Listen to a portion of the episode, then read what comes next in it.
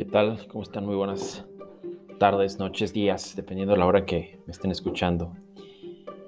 Eh, pues hoy quiero platicar acerca de la historia de este bello estado en el que llevo prácticamente toda mi vida viviendo, ya más de 34 años aquí. Y es una historia que pues mm, quizás es desconocida para muchos, pero es interesante ver todo lo que conlleva eh, el estado de Querétaro en cuanto a cultura, en cuanto a tradición. Y es que mucho se habla de que en Querétaro no hay una cultura identitaria como tal, cosa que es pues totalmente falsa, ¿no? Eh, tenemos una cultura rica desde épocas prehispánicas, posteriormente una época novohispana bastante floreciente para nuestro estado.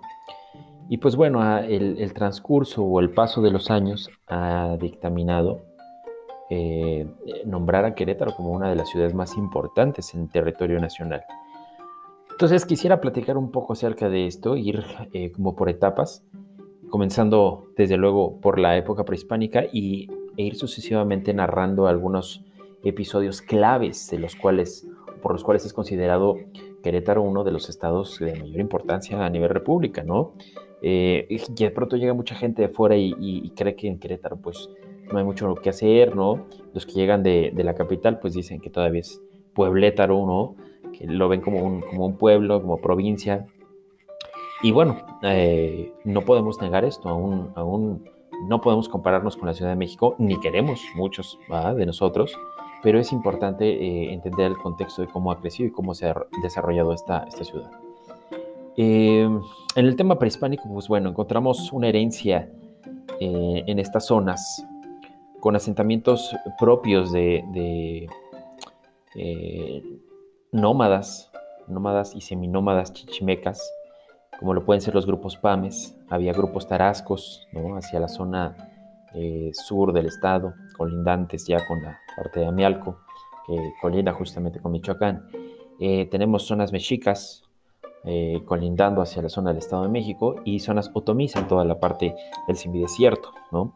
Entonces había una fusión de culturas muy rica, lo cual permitía eh, pues un intercambio de, trueque, ¿no? En una zona de, paso de, movilidad que, bueno, hasta en nuestros días sigue funcionando tal, tal cual.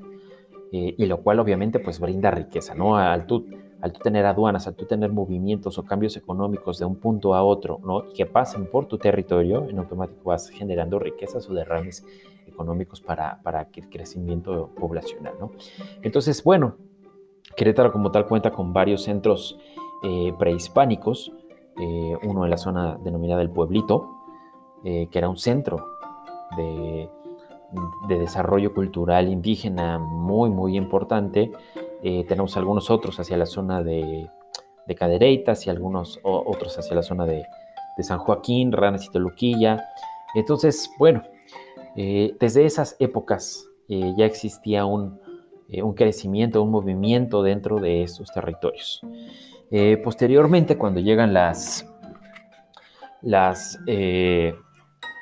intervenciones por parte de, la, de, España hacia el territorio como, que conocemos hoy como México, pues bueno, comienzan a desarrollarse las provincias, las famosas provincias, y eh, Querétaro originalmente pertenecía a la provincia de, México, a la provincia de México. Eh, denominado obviamente bajo el contexto del poderío de los, de los mexicas, ¿no?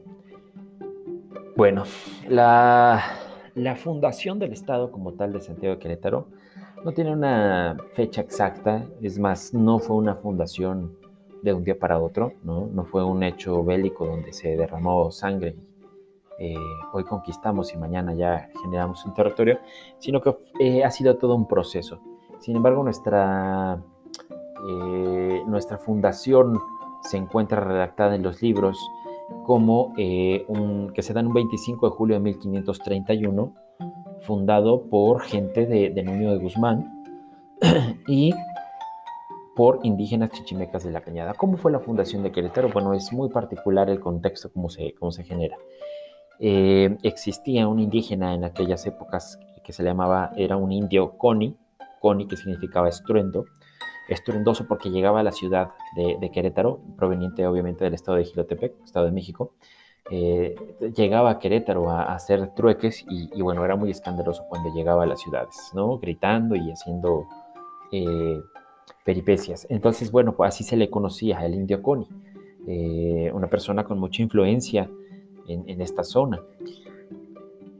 Cuando llegan los españoles, pues obviamente este, este, indio, este indígena Coni, aprovecha los buenos tratos que se tenían en estas zonas y hace eh, un pacto con, los españoles para eh, evitar una guerra eh, que se pudiera desencadenar o que donde pudiéramos tener pérdidas humanas y interviene, eso es un mediador entre la comunidad indígena y, la, y, los nuevos habitantes españoles.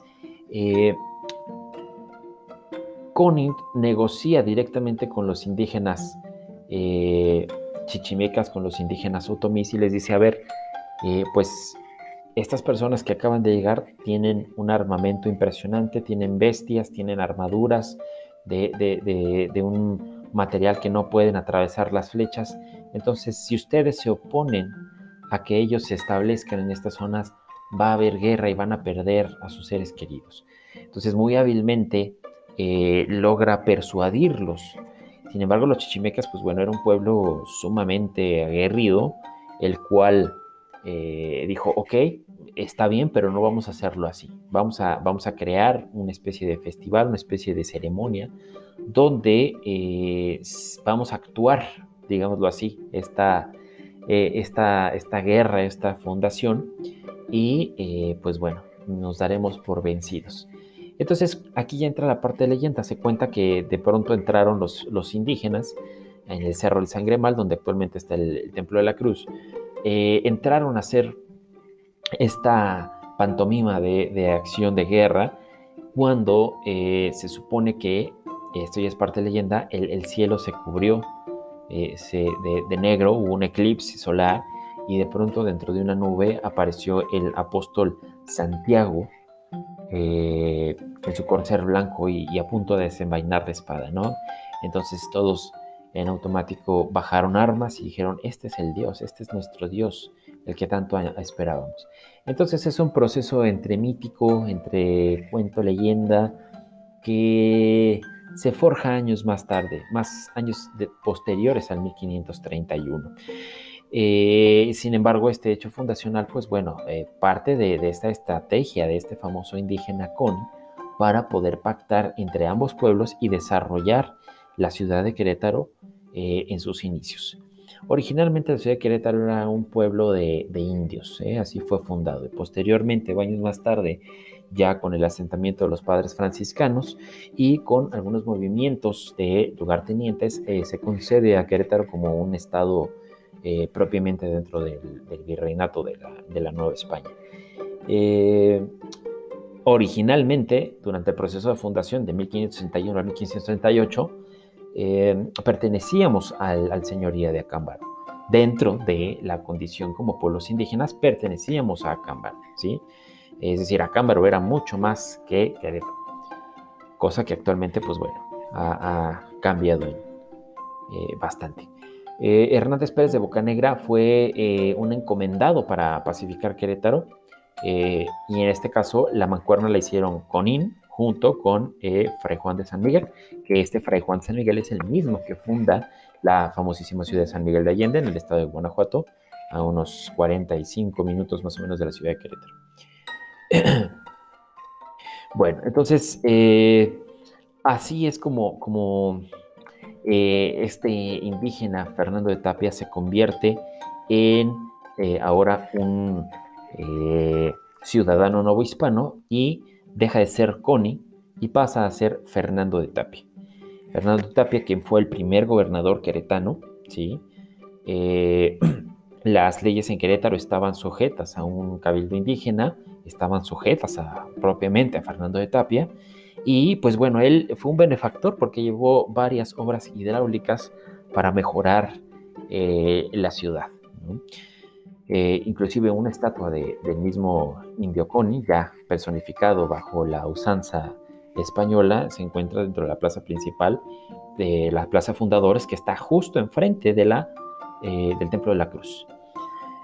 bueno, y hay que poner un poquito en contexto, ya años más tarde se, desarrolla Querétaro, sin embargo hay que poner en contexto lo que estaba sucediendo en Europa, ¿no? Para estas épocas, 1530, eh, está en pleno desarrollo el, el Renacimiento en Italia, ¿no? los góticos tardíos en todas las zonas europeas, hablando en estilos arquitectónicos, pero dentro del movimiento religioso surge en Inglaterra, por ahí de 1537, eh, en Europa una reforma muy importante, la reforma protestante eh, de, de, Lutero. ¿sí? Eh, obviamente esto pues creó un movimiento importantísimo político y religioso, por lo cual la, Iglesia Católica busca que sus fieles no se vayan, ¿no? Entonces crean un estilo muy impactante dentro de la arquitectura para poder convivir ¿no? Que, que los fieles sientan esa devoción y crean el famosísimo estilo barroco, ¿sí? Eh, este barroco va a, crecer dentro de Italia, pero va a impactar sobre todo eh, en las zonas eh, de, España y, de Francia. y en España, pues obviamente este, este arte, esta forma de establecer arte, pues toma muchísima más fuerza que en cualquier otro lado, porque para ese entonces España era uno de los, de los países que más ferviente tenía la, fe católica, ¿no? Era una lucha incansable entre españoles e ingleses. Entonces es importante ver cómo de alguna u otra forma nosotros pertenecíamos a parte de ese imperio español, eh, por eso éramos denominadas Nueva España. Entonces toda esa cultura, todas esas corrientes políticas, religiosas, impregnan a nuestro estado y podemos salir cualquier día por la mañana, tarde y noche a disfrutar del centro histórico de Querétaro y ver cantidad y cantidad de edificaciones de estilo barroco. Eh, como les había comentado en un inicio, eh, la ciudad de Querétaro siempre fue un punto importante de conexión entre la zona del Estado de México, la zona de Tenochtitlán, hacia la zona norte. Cuando los españoles llegan y descubren que hacia la zona de Zacatecas y de ahí pasando hacia Chihuahua y hasta llegar a la zona de Santa Fe, ya en, territorio actualmente norteamericano, pues descubren la famosa Ruta de la Plata o el Camino Real de Tierra Adentro. Querétaro tenía un pase muy importante hacia la zona de Guanajuato, hacia la zona de Zacatecas, de Chihuahua, hacia la zona norte. Entonces eh, fueron creciendo eh, por medio de estos intercambios, de estas aduanas que se fueron instituyendo en, el Estado, fue dejando y mermando, con, permeando con riqueza, perdón. Eh, entonces, al, tener una creciente economía, los, hay movimientos de españoles, ¿sí? De, de, estos españoles que quieren o que buscan en la nueva tierra crear y generar nuevas riquezas. Eh, en el caso específico de, Querétaro llegan españoles, sobre todo de la zona de Santander y eh, personas de, la zona de las Vascongodas. dentro de las familias queretanas, eh, hubo 13 familias muy importantes para el siglo ya XVIII, estamos hablando ya del año 1700, 200 años después, y bueno, encontramos actualmente una muchos de estos apellidos todavía continúan dentro de los cargos políticos más importantes. Eh, así de cerrado y así de, eh, conservador ha sido Querétaro desde, desde esa época. Eh, cuatro de las familias más importantes que se encontraban o que pertenecían, tenían los, los vastos territorios, fueron las familias López de Cala, las familias Septién, la familia Castillo y Yata y la familia Fernández de Jauregui. Estas entre las cuatro principales de las trece más importantes. Eh, y obviamente se hizo una segregación, entre comillas, a pesar de que era un pueblo de indios y posteriormente se funda como una ciudad eh, ya dentro de la Nueva España, eh, era muy marcada la, división entre los españoles y entre los indios. ambos convivían, ambos tenían los mismos derechos, eh, aquí no se masacró a ningún indígena, aquí no hubo ningún problema de esclavitud como se maneja en, la famosa leyenda negra, que está a debate, claro, por muchos historiadores y revisionistas, pero nuestro, nuestro cuadro de la ciudad, nuestro primer cuadro de la ciudad, era muy evidente ya que por la calle de Corregidora eh, podíamos dividir hacia la zona oriente, digamos hacia Plaza de Armas, hacia la parte, hacia la cruz, eh, se desarrollaba el, primer cuadro donde estaban todos los habitantes españoles, todas las casonas españolas. Y de la zona de Corregidora hacia la parte poniente, todos eran tierras de indígenas. Obviamente indígenas nobles. Importante hacer la aclaración. Indígenas nobles descendientes o parientes o amigos del indio Coni, Fernando de Tapia. Entonces era una división muy evidente. Sin embargo, la comunidad queretana de esas épocas convivía de manera natural entre indios y españoles. No había problemas raciales evidentes. Eh, en la parte norte de la, ciudad pasaba el río Querétaro, eh, del cual eh, se alimentaban y, y, se hidrataba la ciudad prácticamente. Pasando el río existía la, la famosa otra banda donde existían indígenas chichimecas en los barrios de San Sebastián que pues obviamente eran de clases inferiores y eran los que pues cruzaban del río hacia, hacia la ciudad para eh, trabajar obviamente en, trabajos del campo o en los, los textiles. ¿no? Eh, Querétaro siempre se caracterizó por ser una ciudad de mucho movimiento textil. Eh, regresando al tema de la segregación, es importante aclarar que el, indígena y el español fue un caso muy peculiar en, Querétaro. Convivían de una forma muy agradable. Tan es el punto así que eh, indígenas en nuestro estado poseían esclavos de raza negra. Eh, creo que este es un punto bastante incómodo en muchos puntos para, tratar, pero eh, viéndolos desde un contexto histórico, pues bueno, los, los, la esclavitud como tal existía y era permitida. Eh, en el estado de Querétaro, eh, las familias más importantes pues poseían esclavos y estoy hablando de familias tanto españolas como indígenas. Un, caso tan importante y tan sonado es eh, una de las nietas de, del famoso Connie, se llamaba María Luisa de Tapia, quien ingresa en un convento de las, de las Clarisas. Eh, y, este, y ingresar al, convento de las Clarisas era solo para gente pues pudiente, ¿verdad? Y eh, hay un retrato muy interesante que, donde, se, se ve a María Luisa junto con sus esclavos, ¿sí? Junto con sus esclavos negros. Pero no imaginemos estos esclavos como esta esclavitud que nos pinta Hollywood, con los gringos, ¿no? Aquí la esclavitud era muy diferente. Aquí los, los eh, pues estos esclavos, por llamarlos así, eran servidumbre. Servidumbre que, pues si bien tenía que estar al servicio del amo, no eran maltratados, no eran, eh, digamos, vejados como hombres, sino todo lo contrario, ¿no?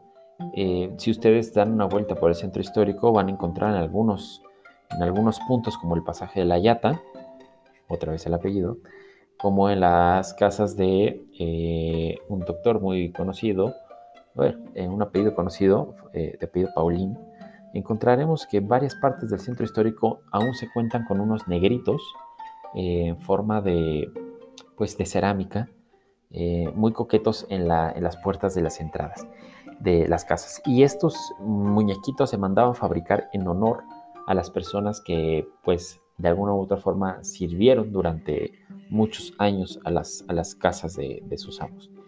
Eh, un contexto un tanto extraño, ¿no? Pudiera sonar, pero que sin lugar a dudas está eh, fidedignamente establecido en, los libros de, historia.